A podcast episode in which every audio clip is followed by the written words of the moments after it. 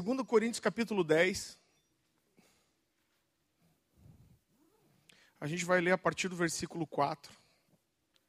Eu quero compartilhar uma mensagem com vocês essa noite que eu dei o título de cobertura ou ditadura espiritual.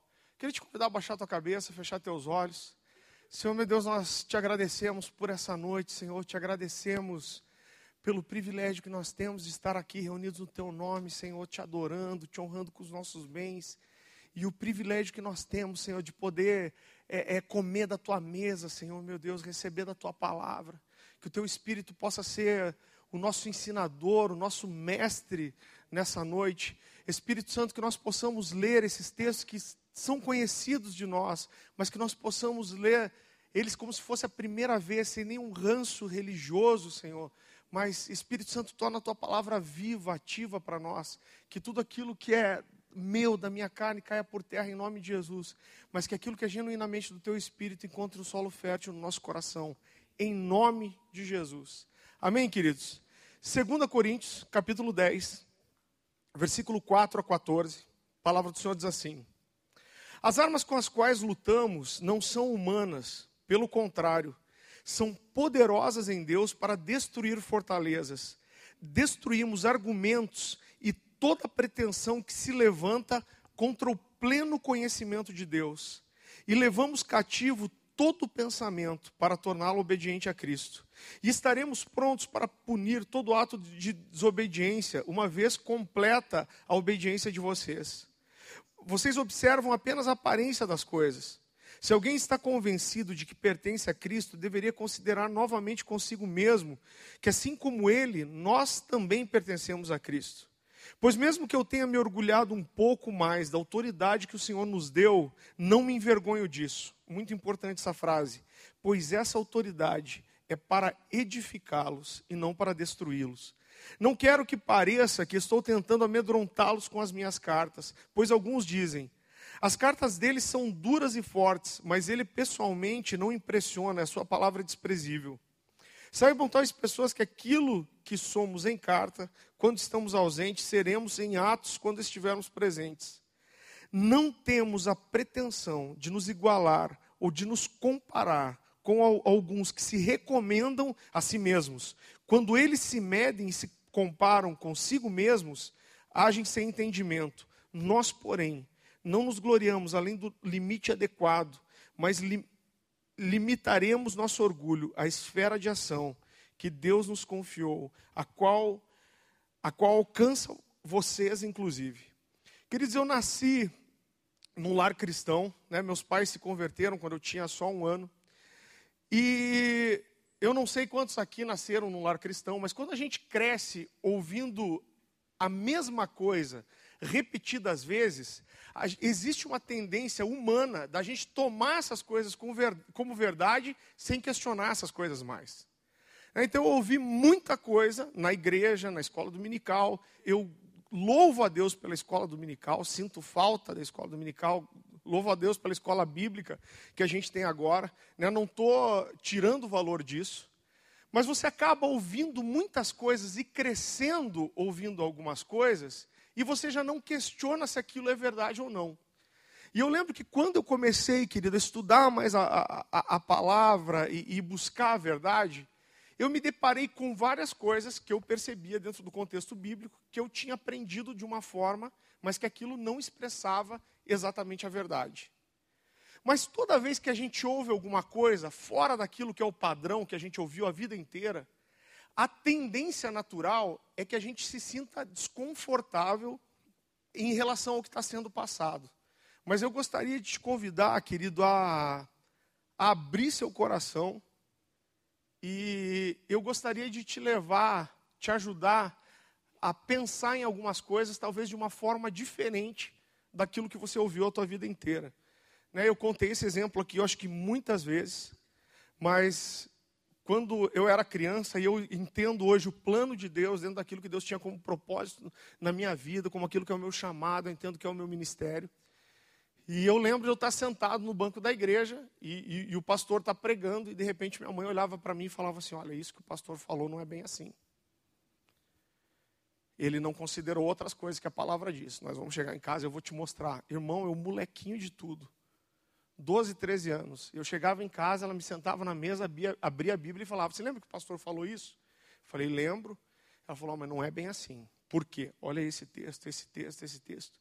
Então, minha mãe, queridos, foi usada por Deus para gerar no meu coração o entendimento de que eu não posso ouvir qualquer coisa e tomar isso como verdade absoluta, mas que eu tenho que julgar tudo que eu ouço através do que? Da luz da palavra. A palavra de Deus fala dos bereanos, que eram aqueles que ouviram Paulo pregando, eles saíam e iam examinar nas escrituras para ver se tudo aquilo que Pedro falava estava de acordo realmente com as escrituras. E, e, e, Pedro diz que eles eram dignos de maior honra por causa disso. Então, é, é, é necessário, acredito que a igreja perdeu um pouco isso, essa capacidade de se julgar o, o que se ouve. Principalmente quando a gente vive num contexto, eu vou falar do Brasil, não sei para fora se isso expressa uma realidade, aonde foi trazida uma ideia de que você questionar uma liderança no sentido de entender, de, de, entender porque aquilo é verdade, isso é um sinal de rebeldia. E a gente não acredita nisso. Eu quero que você abra comigo em João capítulo 8.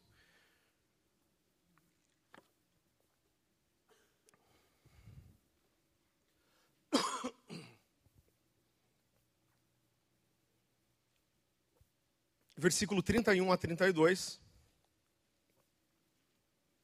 A palavra de Deus diz assim: Disse Jesus aos judeus que haviam crido nele: Se vocês permanecerem firmes na minha palavra, verdadeiramente serão meus discípulos e conhecerão a verdade, e a verdade vos libertará. Queridos, nós entendemos que se a gente está falando aqui dentro de um Tadel, se nem todos vocês são líderes, um dia vocês serão. Vocês têm essa pretensão, esse desejo no, no, no coração, glória a Deus por isso.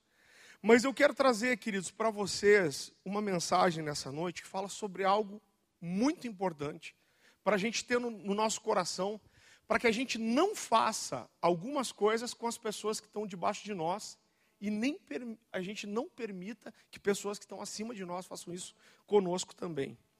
Eu acredito que poucas coisas dentro da vida espiritual, querido, de qualquer cristão e dentro do contexto de igreja, poucas coisas são tão prejudiciais para a vida de uma pessoa quanto está debaixo de uma liderança que é manipuladora, ditadora e autoritária. Eu acho que poucas coisas na vida de um crente podem ser tão prejudiciais quanto a isso.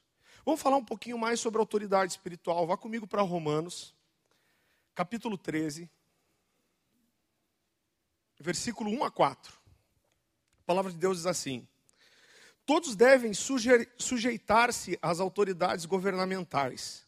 Essa palavra governamentais é chave, eu vou explicar para vocês depois o porquê. Pois não há autoridade que não venha de Deus. As autoridades que existem foram por ele estabelecidas. Portanto, aquele que se rebela contra a autoridade está se colocando contra o Deus, contra o que Deus instituiu. E aqueles que assim procedem trazem condenação sobre si mesmo sobre si mesmos, pois os governantes não devem ser temidos, a não ser pelos que praticam o mal. Você quer viver livre do medo da autoridade? Pratique o bem, e ela te enaltecerá. Pois é serva de Deus para o seu bem. Mas se você praticar o mal, tenha medo, pois ela não porta a espada sem motivo, é serva de Deus, agente da justiça para punir quem pratica o mal. A primeira coisa que é importante ressaltar, queridos, é que essa palavra estar sujeito ela é uma palavra relacionada não à autoridade espiritual, mas a autoridades cívicas. Esse texto, na verdade, ele não está falando de uma submissão espiritual, mas está falando de uma submissão a autoridades civis, o rei, o, o, o, o presidente. Mas apesar disso, queridos, é, é, é, Deus ele sustenta, toda a palavra de Deus ela, ela sustenta a submissão à autoridade e o valor da autoridade na, na nossa vida. Toda autoridade espiritual está ligada à obediência. E só sabe, querido, só pode exercer autoridade quem está debaixo de autoridade também. Em Hebreus, capítulo 7, versículo 7, a palavra de Deus fala que, Moisés, que, que Abraão entregou os dízimos a Milquisedeque, porque reconheceu nele autoridade superior à que havia nele. Então Deus instituiu, queridos, a autoridade.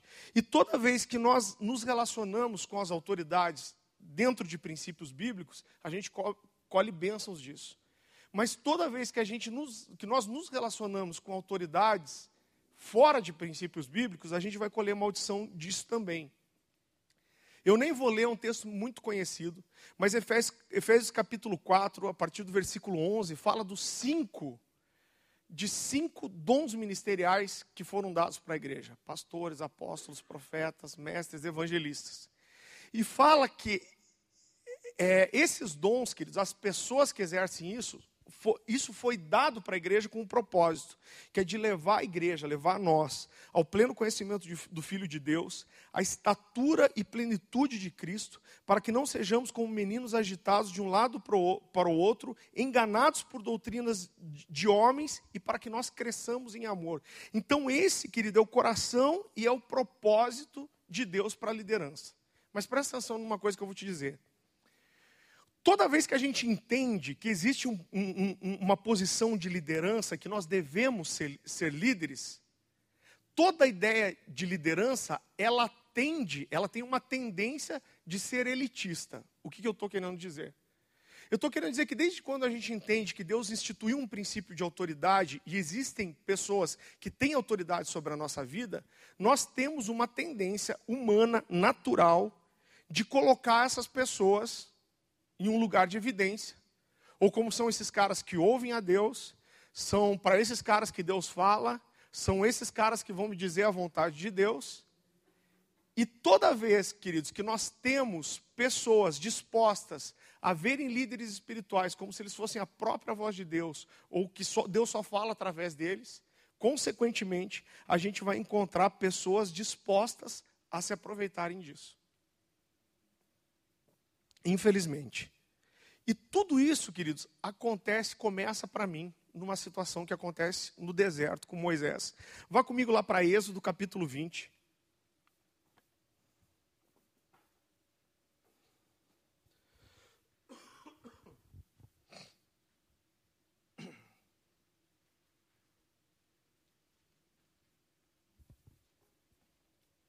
Versículo 18 a 21.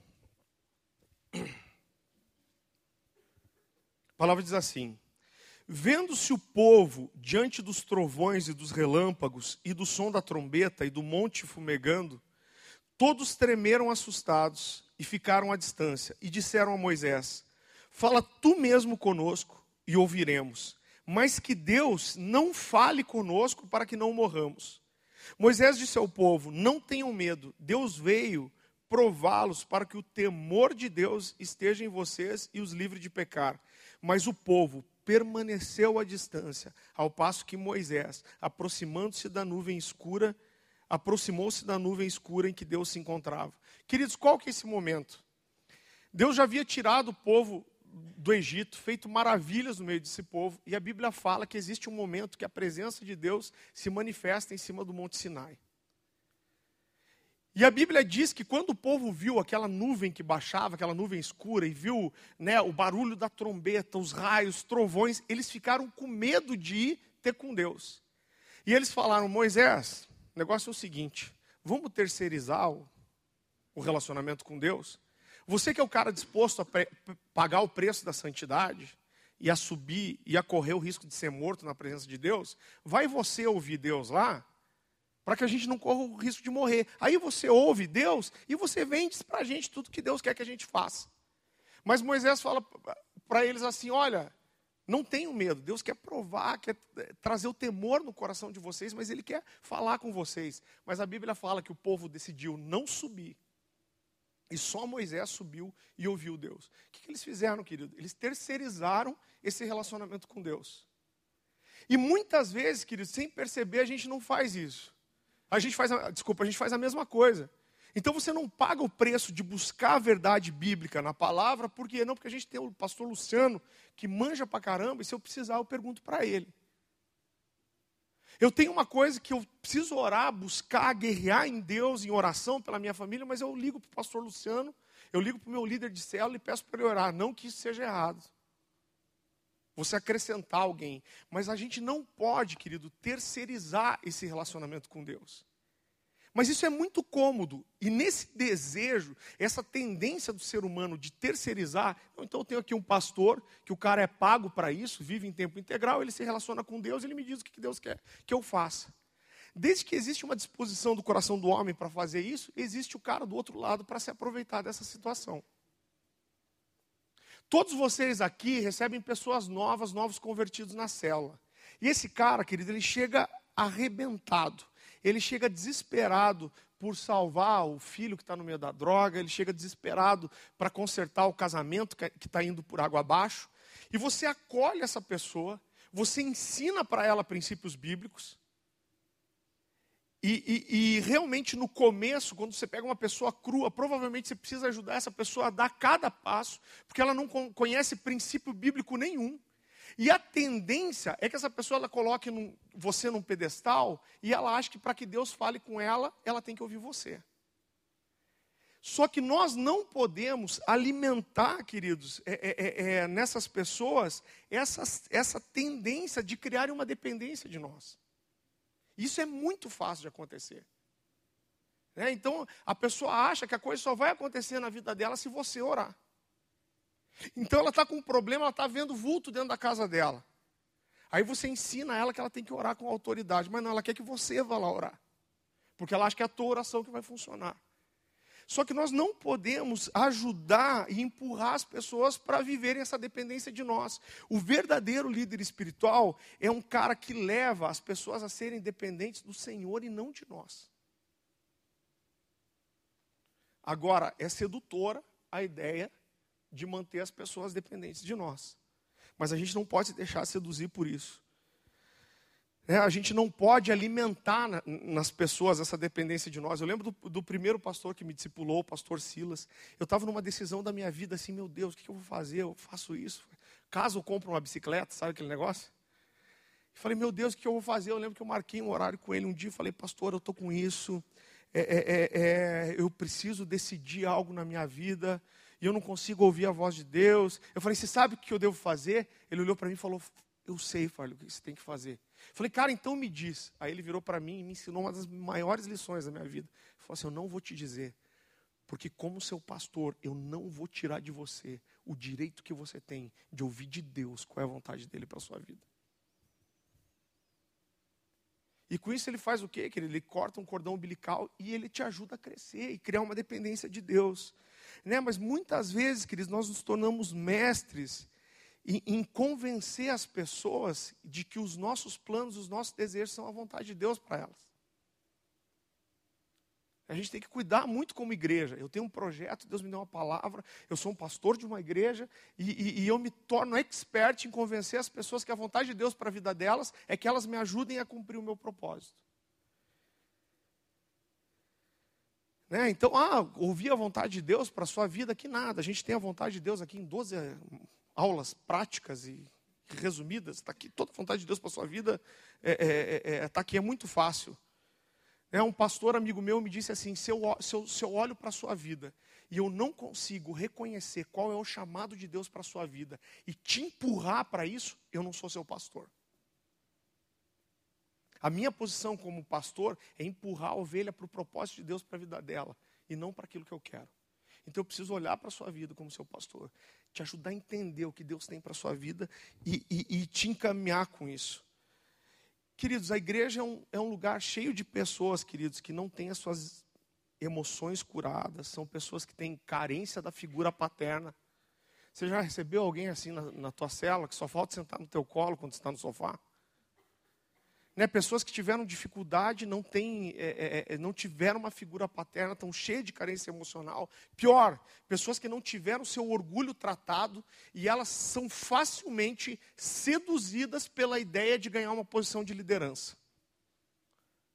O cara às vezes é frustrado no trabalho, é, é, na vida profissional, e ela se sente seduzida de estar num ambiente chamado igreja, onde ela pode ter uma posição de destaque, ganhar um título de autoridade, e as pessoas são seduzidas. E dentro de um ambiente como esse, querido, é muito fácil é, é, é, é, a gente criar um ambiente de manipulação, onde eu faço as pessoas fazerem o que eu quero, para que um dia elas possam fazer com as outras pessoas o que elas querem.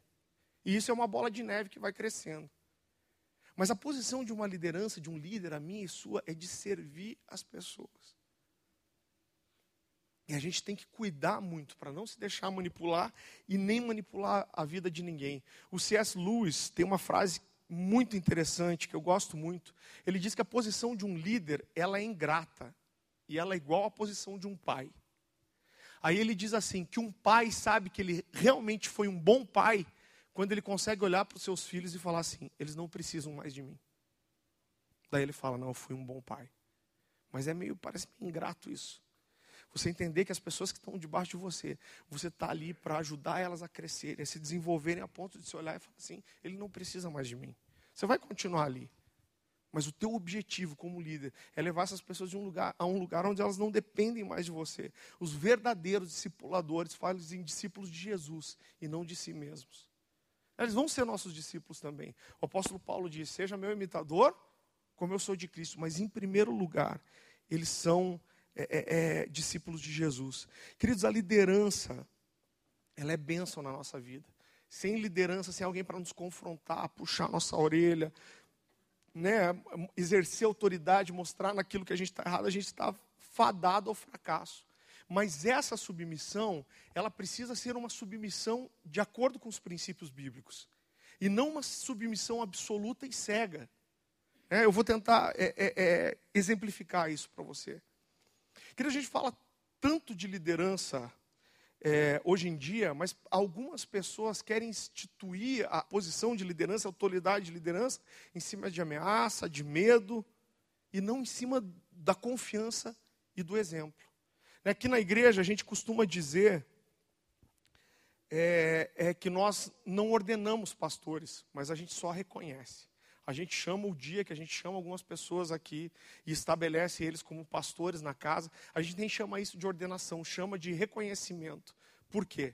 Porque essas pessoas, elas já estão exercendo o pastorado. Os primeiros a reconhecer são as ovelhas. Então a gente percebe que as pessoas vão atrás deles, são atraídas pelo seu exemplo, buscam, orientação, direção, aconselhamento, cuidado. Então eles já estão pastoreando. E chega um dia que a gente simplesmente faz o reconhecimento daquilo que eles já estão fazendo no meio do povo. Né? Pelo exemplo. É, você já deve ter ouvido a frase assim: olha você tem que ser submisso ao seu líder. Se o seu líder estiver errado, obedeça, porque Deus vai honrar a tua obediência. Você já ouviu? Quem já ouviu isso? Será que só isso? Quem ouviu isso? Não, se o seu líder estiver errado, obedeça ao seu líder, porque se ele estiver errado, Deus vai te honrar pela sua obediência. Quem já ouviu isso? Irmão, se seu líder estiver errado, e esse erro dele for estar fora de princípios bíblicos, Deus vai cobrar dele mesmo, mas vai cobrar de você também. Por que não? Se você sabe que algo é errado, está fora de princípio bíblico, né? É, é, é, é, vá comigo para um texto, gostaria de ler com você, Atos capítulo 5, versículo 29. A palavra de Deus é assim: Pedro e os outros apóstolos responderam: É preciso obedecer antes a Deus do que obedecer a homens. É claro que Deus usa os homens, queridos, para exercer sua autoridade. Aquele negócio, não obedeço só a Deus. Sou, eu sou, me submeto só a Deus. Querido, isso não existe. Só exerce autoridade quem sabe se submeter à autoridade. E Deus usa é, é, é, é os homens para exercerem essa, essa autoridade sobre a nossa vida. Queridos, eu procuro, você pode perguntar isso para quem for, para a nossa equipe de pastores, eu procuro ser totalmente submisso ao nosso pastor que é o pastor Luciano. Só que eu faço isso, querido, não como alguém que se submete a um chefe e tem medo da correção, tem medo de ser mandado embora, mas eu me submeto a ele porque porque eu reconheço nele um pai, alguém que me ama e que quer o melhor para mim. Então, se ele, se o pastor Luciano hoje me pedisse alguma coisa e eu não entendesse, tivesse dificuldade de, de concordar, a não ser que isso estivesse fora de princípios bíblicos, eu provavelmente obedeceria. Por quê? Porque eu vejo nele o coração de um pai, de alguém que está me orientando a fazer alguma coisa, não porque quer me obrigar, porque quer mostrar como ele tem autoridade, mas como alguém que me ama, querido, que é o melhor para a minha vida. É esse tipo de autoridade que a gente acredita. Mas algumas pessoas parece que tentam é, usar a Bíblia, querido, para tentar estabelecer um tipo de autoridade que não pode ser questionada. Não existe uma linha, eu não vou dizer o nome, mas existe uma linha de, de, de comunidades que é assim, Deus o livre você questionar, porque questionar é, é, é, é um ato de rebeldia, obedeça é, sem pensar. Queridos, a gente não acredita nisso. Nós acreditamos que rebeldia é quando você faz alguma coisa que está fora de princípio bíblico. Isso é rebeldia. Tanto que a gente não manda ninguém fazer nada. Eu dou o seguinte exemplo: quando eu, eu trato com os jovens aqui, o cara está em pecado, está tendo relação sexual com a namorada, isso é uma fase, você vai parar com isso. É pecado, você vai parar. Agora, se não é mandamento, querido, eu posso até aconselhar. A gente costuma até dar um exemplo assim. Chega um jovem para mim, o cara está assim, quatro meses do casamento, irmão. Ele chega, pastor, eu vi um negócio dos meus sonhos, pastor. Encontrei um Maverick branco, teto solar, tem 18 relógios no painel, farol de xenon, pastor. Falo, cara, se você não tá para casar daqui quatro meses, pastor do céu, mas eu nunca vi um carro que nem aquele. A vida inteira eu sonhei em ter um mavecão que nem aquele, pastor. Falo, cara, eu acho que não é prudente. Falo com a sua, não é hora para isso. E o cara vai e compra um Maverick. Está em rebeldia? Claro que não, querido. Pode estar sendo cabeçudo. Mas em rebeldia não está. Por quê? Porque não está descumprindo o princípio bíblico.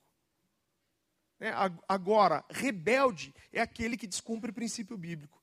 Mas é impressionante, querido, como algumas pessoas parecem tentar usar a Bíblia para defender um tipo de, de, de, autoridade espiritual que é manipuladora e ditadora.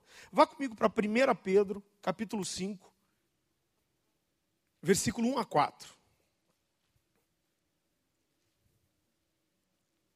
A palavra de Deus diz assim: Portanto, apelo para os presbíteros que há entre vocês, e faço na qualidade de presbítero como eles e testemunha dos sofrimentos de Cristo, como alguém que participará da glória a ser revelada. Pastoreiem o rebanho de Deus que está aos seus cuidados. E queridos, não pensem só nos pastores.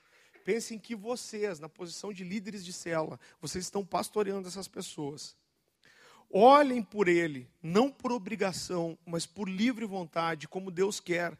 Não façam isso por ganância, mas com o desejo de servir.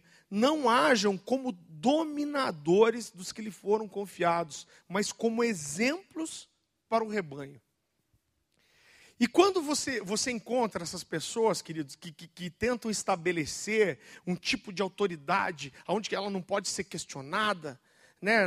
É, é, é, você não pode questionar, você tem que obedecer de forma cega, uma autoridade que ninguém pode tocar. Normalmente essas pessoas usam alguns exemplos bíblicos para tentar respaldar esse tipo de submissão cega.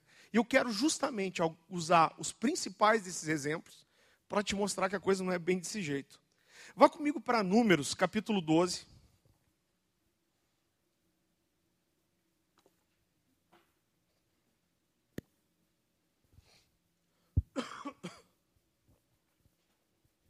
Versículo 1 e 2.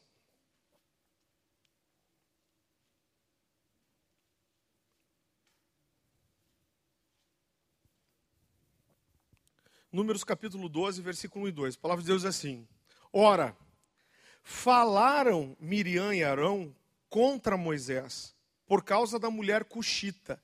Cuxita, querido, é etíope, que este tomara porquanto tinha tomado uma mulher cuxita, e disseram: Porventura falou o Senhor somente por Moisés, não falou também por nós, e o Senhor o ouviu. Então, queridos, a gente sabe o que aconteceu depois disso, que Miriam fica leprosa depois dessa situação. E muita gente usa esse texto para dizer assim: olha, tá vendo? Falaram de Moisés, ficou leprosa. Então não fale do ungido do Senhor. Queridos, qual que foi, qual foi o pecado e o erro de Arão e Miriam? E primeira coisa que a gente deve entender. A primeira queixa de Arão e Miriam, querido, era uma queixa que tinha razão. Desde a lei, né, desde a aliança com Abraão, Deus tinha estabelecido que a vontade dele era que o, aquele povo que Deus estava levantando de Abraão não se misturasse com mulheres de outros povos.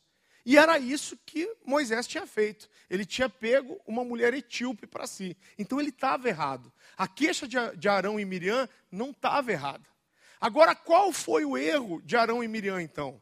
O erro de Arão e Miriam foi que eles não falaram para Moisés, mas eles falaram de Moisés, contra Moisés. Se Arão e Miriam tivessem confrontado a Moisés, queridos, o erro dele, isso não, não teria tido problema nenhum. Quer que eu prove isso para você? Eu provo dando o exemplo de Natan. O que, que Natan faz? O pastor Luciano falou sobre isso domingo.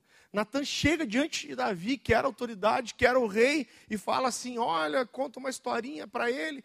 Daí Davi fala: O cara que fez isso deve morrer. Aí Natan fala: É você o cara. Qual a diferença de Natan e de Arão e Miriam? É que Natan confrontou Davi. E Arão e Miriam falaram de Moisés. Essa é a diferença. Se tem alguma coisa contra o teu líder, querido, fala com ele. Ele está errando, que é sujeito a erro, todos nós somos. Querido, fala com ele. Se uma pessoa da tua célula tem algo contra você, falou de, de você, com todo amor, você vai, corrige essa pessoa e fala assim: o teu problema não é ver meu erro, o teu problema é sair falando do meu erro. Natan não saiu falando, olha, você viu o que Moisés fez, pegou a mulher do cara. O que, que ele acha? Ele acha que porque ele é rei, ele pode fazer o que ele quiser. Ele acha que o pecado dele vai ser escondido. Ele acha que ele vai se proteger porque ele é rei. Não, Natan foi lá e falou com Davi. Então, se as pessoas estão debaixo de você, isso acontece demais, querido. Ensina elas. Ela tem liberdade de vir e confrontar você. Assim como você tem liberdade de vir e me confrontar.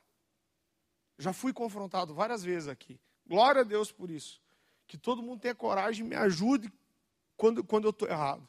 E outra coisa, queridos, é que fica muito claro nesse texto que a gente leu que a motivação de Arão e Miriam não era o zelo nem pela vontade de Deus, nem pela vida de Moisés e nem pelo povo.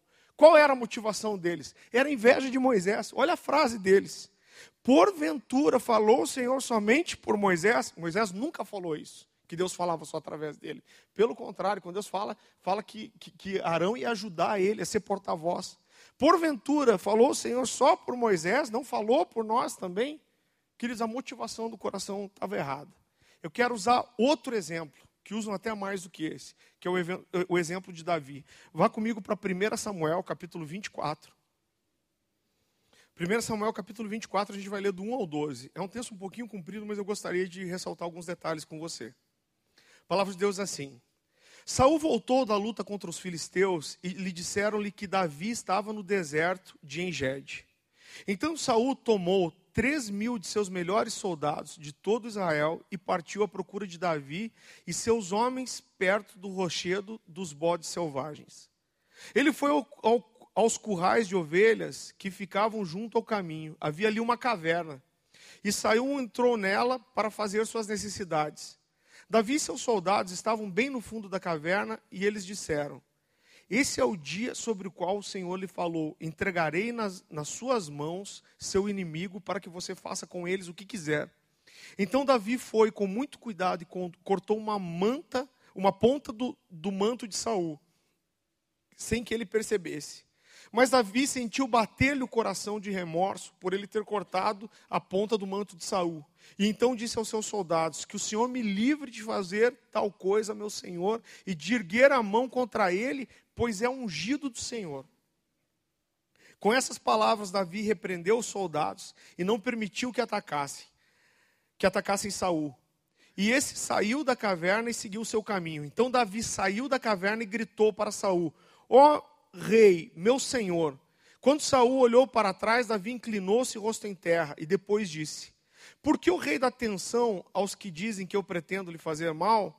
Hoje o rei pode ver com os próprios olhos como o Senhor entregou em minhas mãos na, na caverna. Alguns insistiram que eu o matasse, mas eu o poupei, pois disse: Não erguerei a mão contra o meu senhor, pois é ungido do Senhor.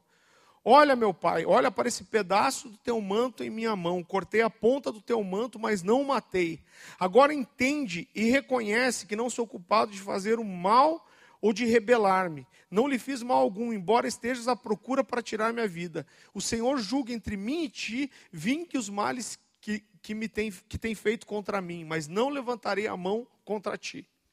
Então, queridos, nesse momento, Davi sabia que Saul estava completamente errado.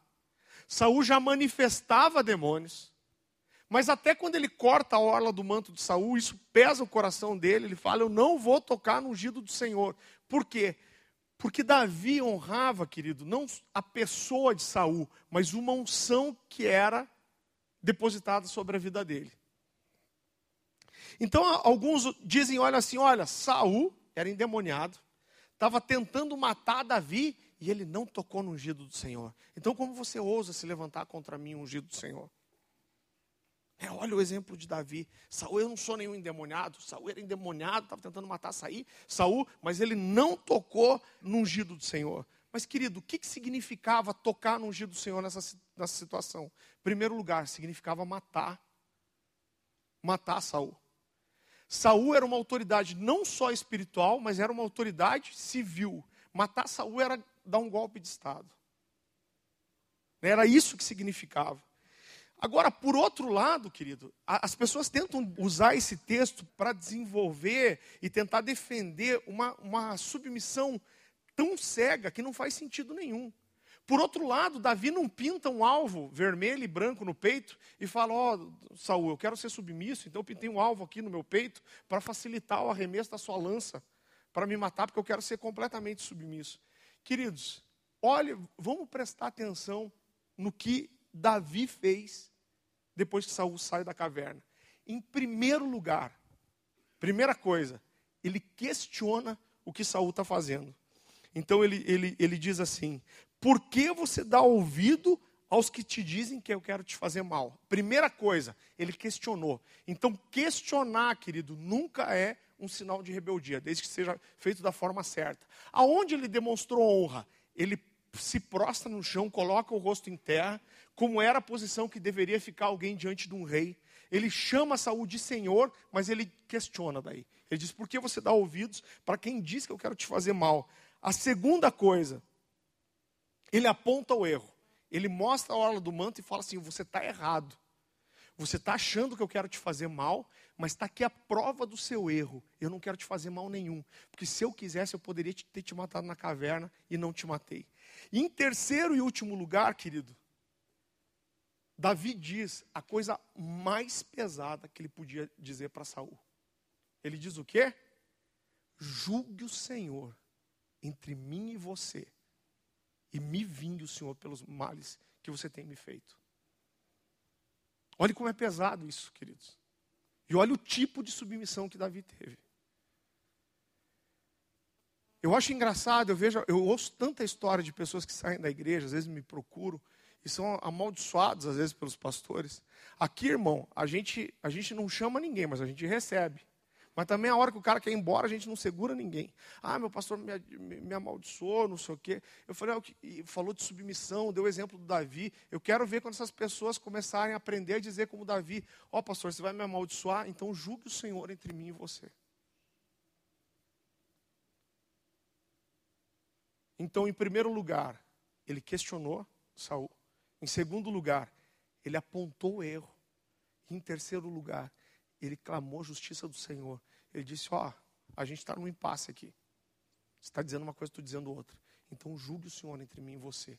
E o Senhor execute o juízo.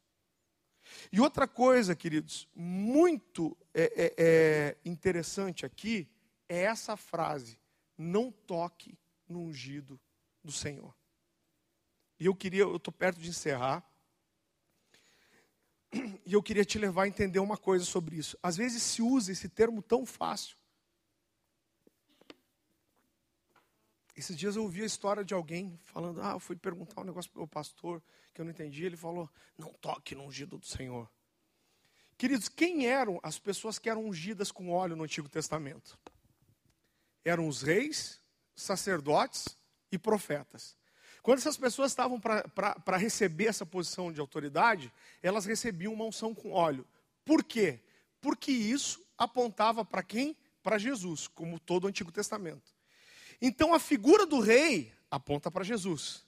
A figura do sacerdote aponta para Jesus. A figura do profeta aponta para Jesus. E a figura do ungido aponta para Jesus.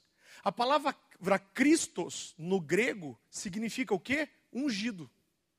Que foi traduzido na versão Septuaginta como Messias. Então, tanto Messias como Cristo significa o quê? O ungido. Ele é o ungido do Senhor. Então, quando a gente tinha a posição de rei, de sacerdote, de profeta, isso apontava para Jesus e também essa unção com óleo, porque ele é o ungido do Senhor. Agora, olha que interessante. Depois que Jesus veio, querido, nunca mais no Novo Testamento você vê qualquer pessoa sendo chamada de ungido do Senhor, a não ser Cristo. Por quê? Porque os reis, sacerdotes e profetas com a sua unção com óleo, eram figuras que apontavam para a vinda de Jesus, e quando Jesus nasceu, todas essas coisas se cumprem na figura de Cristo. Ele é o ungido do Senhor. Então a gente não precisa mais da figura, porque a gente tem a expressão exata de quem é o ungido do Senhor.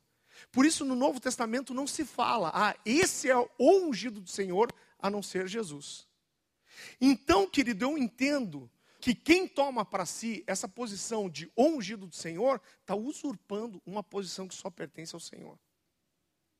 No Novo Testamento, você não vê nem unção com óleo para estabelecer ministério ou autoridade. Você não vê ninguém sendo ungido profeta, você é, é, é, é não vê ninguém sendo ungido nada, querido. Como eram estabelecidas as pessoas enviadas para o ministério? Com imposição de mãos.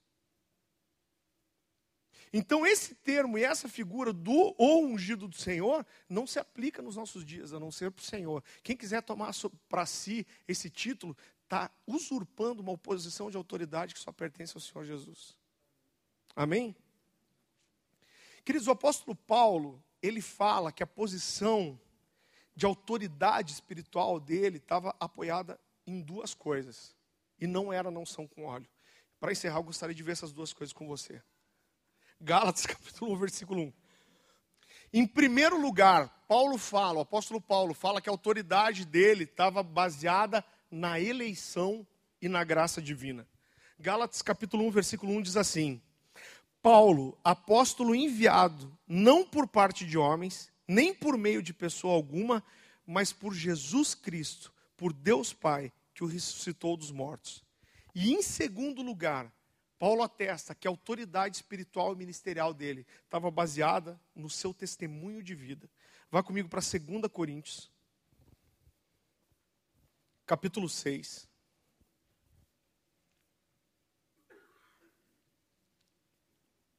A gente vai ler os versículos 3 a 10. Palavra de Deus diz assim: Não damos motivo de escândalo a ninguém, em, em circunstância alguma, para que o nosso ministério não caia em descrédito. Pelo contrário, como servos de Deus, recomendamos-nos de todas as formas, em muita perseverança, em sofrimentos, em privações e tristezas, em açoites, prisões e tumultos, em trabalhos árduos, noites sem dormir e jejuns, em pureza, conhecimento, paciência e bondade, no Espírito Santo e no amor sincero, na palavra da verdade e no poder de Deus, com as armas da justiça, quer de ataque, quer de defesa, por, por honra e por desonra, por difamação e por boa fama, tidos por enganadores sendo verdadeiros, como desconhecidos, apesar de bem conhecidos, como morrendo mas eis que vivemos, espancados, mas não mortos, entristecidos, mas sempre alegres, pobres, mas enriquecendo a, enriquecendo a muitos, a muitos, nada tendo, mas possuindo tudo.